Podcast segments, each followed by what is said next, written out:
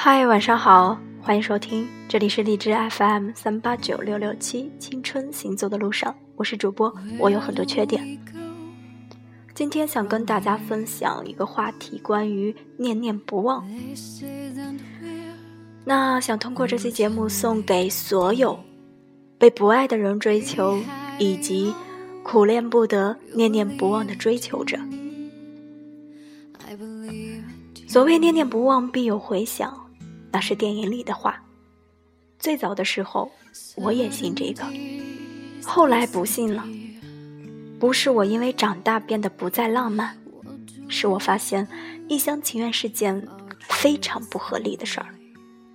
而当你一旦进入了偏执，简直是对其他人的折磨。凭什么你爱的人就一定要对你有回应呢？小时候，我们常被要求有座右铭：“蜀山有路勤为径，学海无涯苦作舟”，是被用来最多的话。但这个道理用于上学死记硬背，一点问题都没有；用于爱情就大错特错。爱情不是靠努力获得的，那些屌丝逆袭女神的童话，往往不是屌丝通过努力改变了什么。而是女神自己想通了，说必有回响，对方说滚，算吗？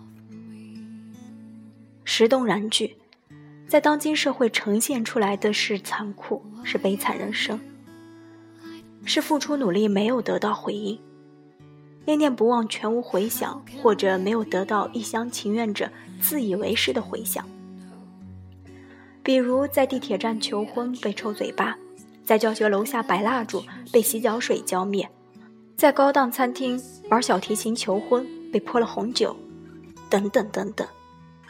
先把被追求者的猛烈反馈是否辜负人心放到一边儿，这种真正面对诱惑或者压力保持不动的自我精神，确实是种难得的正能量。你念念不忘，我得考虑一下。你持续念念不忘，我可能非常恼火，绝不回想也是很正常的。只是很多人不明白，甚至有的因为被拒绝，反而越挫越勇，找到了求得真爱的使命感，那真是活该。所以我从不帮助别人求婚，也不帮助别人在生日的时候送一百个赞给自己的女朋友。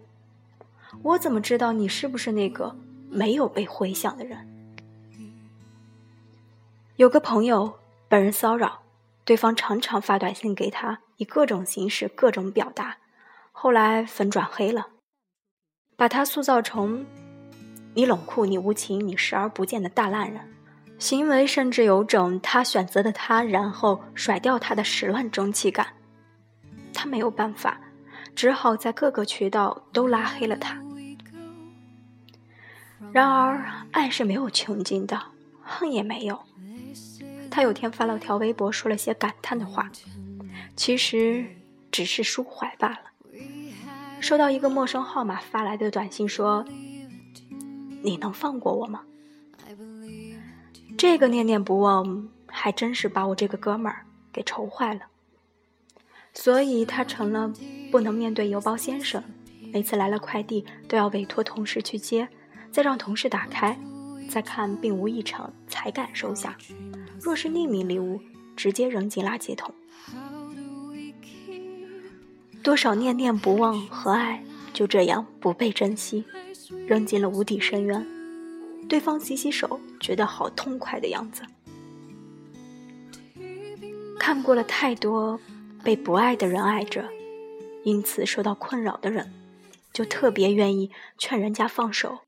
劝人保留自我，劝人不要说过头话，做有违常理的举动。都是成年人了，不是都该知道点到即止，适可而止吗？一旦学会尽可能矜持，就知道进退，知道不强人所难。当然，也有可能孤独终老，孑然一身。间发现自己已深深爱上你，你真的很简单。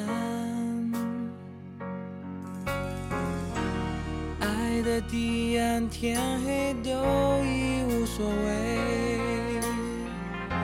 是是非非无法抉择。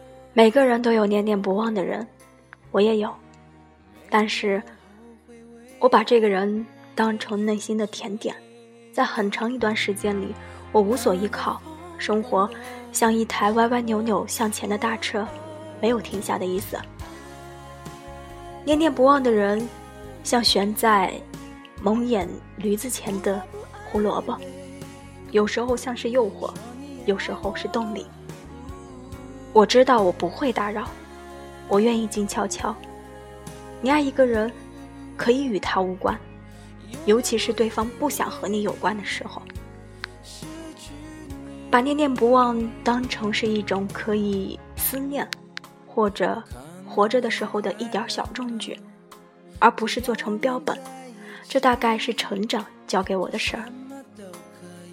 对啊，很多事一旦说出来，就变成了难堪的石头。即便是念念不忘的表白。变得简单，让它变得简单。爱的彼岸，天黑都已无所谓。我是缺点，晚安。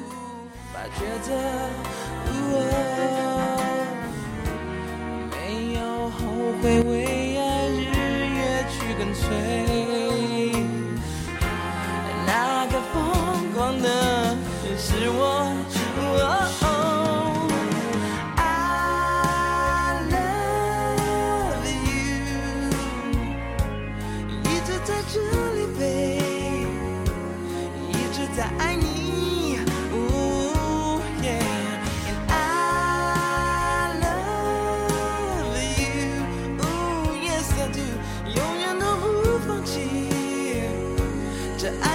you.